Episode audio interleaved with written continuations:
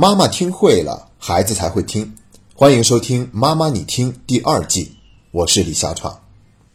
在我们中国有一句老话：“江山易改，本性难移。”可关键字就在这个“难”字上面，无非就是难而已，非不能也，只看我们肯不肯。在西方很早之前都已经有了相关的心理学研究，他们把人类的思维分成两种，一种叫做固定型思维，一种叫做成长型思维。那我们今天呢，就先来跟大家介绍一下相关的心理学研究，然后再讲一讲现实生活中都有哪些具体的表现。最后，我们会把西方的成功经验跟大家做一个分享。可以说，我们今天这个话题呢，真的不仅仅是用来教育孩子的，也是一个非常好的机会，让我们成年人做一个自我的觉察和反思。那我们先来看第一个部分，西方相关的心理学实验。早在1978年的时候，美国人格心理学家德韦克就在深入研究失败这个话题。他们邀请了很多的小朋友来去做实验，具体的做法就是给这些小朋友出不同难度的习题，记录他们在做题的过程中都会有哪些表现。然后德韦克最终把这些孩子们的表现分成两类：第一类孩子呢，面对这些题目感觉很难做不出来的时候，会表现出无助的情绪，甚至会责备自己。比如有一个孩子就会说：“我晕了。”另外一个孩子呢，则是为自己辩解一下，他说：“我的记性一直不好。”但是甭管他们怎么说，问题还在继续，并且变得越来越难。这个时候，有的孩子就开始叫嚷了：“现在一点也不好玩了！”他们开始抗议，但是德韦克还是不断的向他们抛出更难的题目。终于，这些孩子受不了了，直接说：“我不做了，我不做了。”然后在那里讨论其他的话题，顾左右而言他。但即便如此，德韦克还是抛出了更难的题目。你猜这个时候孩子们的反应是怎样的？这些孩子呀，开始犯傻了。他们表现的好像自己一开始就没有认真答题过一样，试图以此来掩盖自己的失败。但其实呢，这些孩子们的反应啊，并不难理解。我们可以设想一下，如果这些题目我们都做不出来，倍感压力。那这个时候，能够减轻我们压力的最好的方式，就是去说：“我之所以没有做出来，只不过是因为我没有认真对待而已。如果我认真对待了，还没有做出来，那说明我多差劲呢。”但是要注意，这仅仅是其中的第一类孩子的反应，而第二类孩子呢？按照德韦克的话说，那简直就是他学习的榜样。他发现这些孩子们跟第一类完全不同，他们会有处理失败的方法，而不是直接被失败打败。当题目变得越来越困难的时候呢，这些孩子们并没有开始责难自己，他们会舔一下自己的嘴唇，然后说：“我喜欢接受挑战，题目越难，我就越应该努力尝试。”当题目变得更难的时候呢，这些孩子们并没有抱怨游戏变得不好玩，相反的，他们还会给自己非常积极的心理暗示，会对自己说：“我就快做出来了，我之前就成功做出来了，我这一次还可以再成功。”其中呢，还有一个孩子，当他被给到一个非常非常难、几乎就不可能解出来的题目时，他也只是抬起头来看着实验者，然后说道：“你知道呢，我还想着你能给我点线索呢。”那这到底是怎么一回事呢？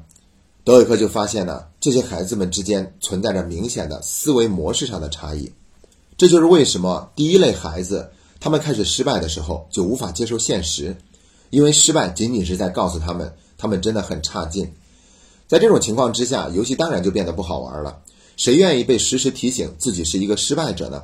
也难怪他们开始转移话题。而这种思维呢，就叫做固定型思维模式，即认为你的能力是有限的，这个世界只是一系列的测试来告诉你你的能力怎么样。而第二类的孩子呢，他们的观念则恰恰相反，他们认为所有的事情都离不开个人努力。而这个世界上也充满了有趣的挑战，来帮助你的学习和成长。所以德韦克把第二种称之为是成长型思维模式。那其实呢，我们还可以用中国的传统文化对这两种思维模式做一个解读。固定型的思维模式，他做所有的事情都是为了用那个结果证明自己的厉害，至少证明自己是不差的，所以会格外的关注那个结果，只允许自己成功，不允许失败。因为一旦失败了，就说明自己是不好的嘛。所以就会表现的患得患失，不敢轻易去挑战。那为什么总是要去证明自己呢？就是因为内心是缺失的嘛。所以这是一个典型的外求的表现。而成长型的思维模式呢，做所有的事情都是用来磨练自己的成长的。他更关注这个过程有没有收获，有没有学习到一些什么。所以不会因为自己失败了就会否定自我，而会看一看我从中有没有去进步。这是一个典型内求的表现。那之前我在节目里面也曾经多次提到过两句话，一句是因上努力，果上随缘；一句是只管耕耘，不问收获。这两句话显然都是说的成长型的思维模式。那既然提到了成长这个词，我得说一说传统文化里面对于成长的理解，那就是佛家所说的“何其自信，本已具足”。明朝的儒学大家王阳明在龙场悟道以后，也说了一句：“圣人之道，无性自足。”也就是说，我跟圣人是一样的，他所具备的东西我都有，只不过是我要把多余的东西去除掉。就像我们是一块金矿石，里面也是有金子的，这一点跟圣人一样。只不过呢，圣人是一块含金量更高的金子，而我们要做的就是把这块金矿石中的杂质不断的去掉，不断的提高自己的含金量，哪怕提高了百分之一，都会比之前有很大的进步。胡适先生也曾经说过一句话。哪管什么真理无穷，进一步便有一步的好处。所以在这方面呢，我们是一个不断做减法的过程。《道德经》里面，老子也曾经说过：“为学日益，为道日损。”说我们要学习知识啊，是越学越多。但是为道，这个道指的就是我们生命中的真理和智慧，它是一个不断减少的过程。损就是损失的损。同样的道理呢，我们也曾经听过一个更加通俗的说法。那就是读书的时候要先把书读厚，最后再把书给读薄。读薄就意味着它变成了我们生命中的智慧。所以说，我们人生的修炼本身就是一个明心见性、返璞归真的过程。它不是再去增添，更不是去掩饰。好了，说完这一部分以后，我就要讲第二个部分，在现实生活中我们都有哪些具体的表现？比如呢，我们经常会听到有的家长是这样评价孩子的：“我的孩子脾气很倔，我家孩子特别的懒。”我孩子很马虎，我孩子永远都是跟我唱反调。那我们之前都说过，这是在给孩子贴负面的标签。父母的话在孩子那里是非常重要的，所以他们很难摆脱。一旦贴了负面标签，我们就会越来越多看到孩子这方面的表现。但是关键的是，现在已经有很多的孩子开始自己给自己贴负面标签了。比如有的孩子会说：“妈妈，我就是笨，我就是学不会。妈妈，我是不可能把钢琴练好的。”我曾经在训练营里面听到一个孩子，他曾经说过这样的一句话。当时呢是面临一个挑战的项目，有点难，所以呢这个孩子就干脆跟我说：“老师，我没有用，我根本就完不成这个项目。”说这些话的时候，真的让我感觉很心疼。这话听起来就是从身边的人那儿学过来的，或者说至少是身边有人曾经这样评价过他。当然了，也不能否认，他说这句话也是在给自己减压，以此来逃避，让自己过得轻松一些。但是不管怎么样，这些说法都是一种固定型的思维模式的表现。包括我们成年人也可能会说这样的话：我这个人根本就看不下去书的，我不善交际，我从来都不是一个善于交际的人，我是一个挺强势的人，我的脾气很不好。听了这些话以后呢，我就会觉得很别扭。这种表达方式它是有问题的，因为它是固定型的思维模式嘛。而且呢，当一个人说这样的话的时候呢，他其实是想表达另外一个意思，那就是。你不要对我有更多的期望啊！我是不可能改变的，以此来减少因为要改变而给自己带来的压力。但是久而久之，我们就真的认为自己是这样的了，所以我们付出了惨重的代价，那就是我们没有办法变得更有进步。但事实真的是这样吗？肯定不是。就算是你不爱读书，那你也不用要求自己变成一个爱读书的人，但多读一本书总是可以的吧？我们不会交际，不善于交际，那学一下怎么样去做好自我介绍，这总是可以做到的吧？我们的脾气不好，少发一次脾气总是可能做到的吧？而且人生很长，一个人就算是没有马上有意识的去改变自己的脾气，那也至少会随着年龄的增长而脾气变得小一些的吧？所以，我们不能总是用这些固定型的思维去看待自己，虽然会让自己轻松，这是它的好处，但是我们会付出更大的代价。再强调一遍。江山易改，本性难移。它只是难移而已，不是不能移。关键就看我们肯不肯去做了。那接下来进入第三个部分，分享一下西方的先进经验。这一部分我们既可以用来教育孩子，也可以用来自我成长。西方的研究早就明确的表示，通过科学的训练，成长型思维是完全可以培养出来的。所以他们在学校里面总是张贴一种海报，这个海报上面会有九组对话，每一组里面有两句话。一句是固定型思维模式的表达，一句是成长型思维模式的表达。那他们的用意很明显，就是想提醒学生，一旦自己又用固定式思维模式去表达的时候，要有意识的转变成成长型的思维模式去表达、去面对问题。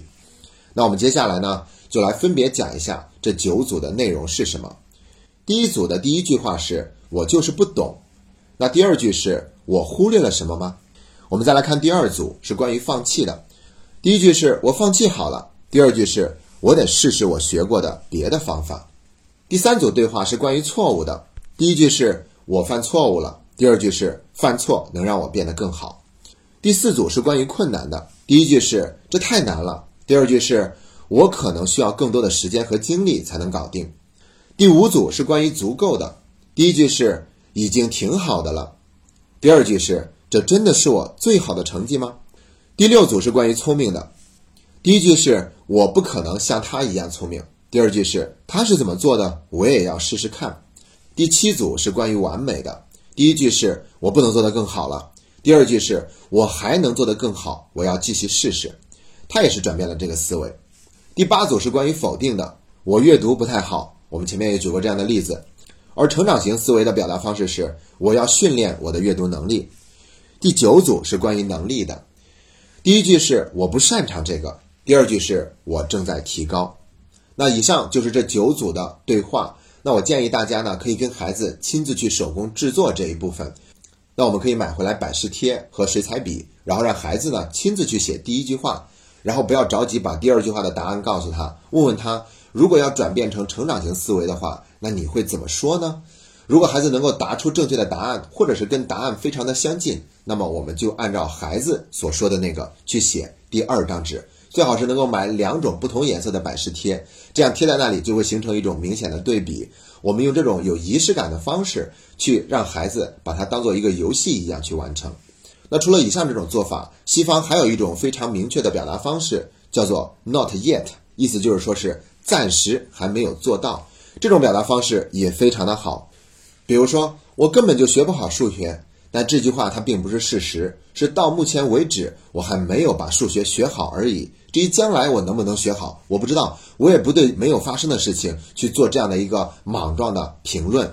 所以要把我根本学不好数学变成到目前为止我还没有把数学学好，用这样的一个方式去给孩子一个清晰的界定，而不让他对未来做一个悲观的预期。总之呢，无论是西方的文化，还是我们中国的传统文化，在这一点上都有着共同的认知。那我们要让自己有一份信心，去挑战固有的思维模式，好让自己获得更多的进步。那今天节目的最后，我想用一个诗人的话来作为结尾，也是给大家一份鼓励，那就是顾城所说的那句：“黑夜给我黑色的眼睛，而我却用它寻找光明。”在寻找光明的路上。如果你需要更多的同伴的话，欢迎加入我们的公益读书会，或者我们新上线的读书节目《小读》，那里有很多热心的家长等待着你一起去寻找光明。谢谢大家。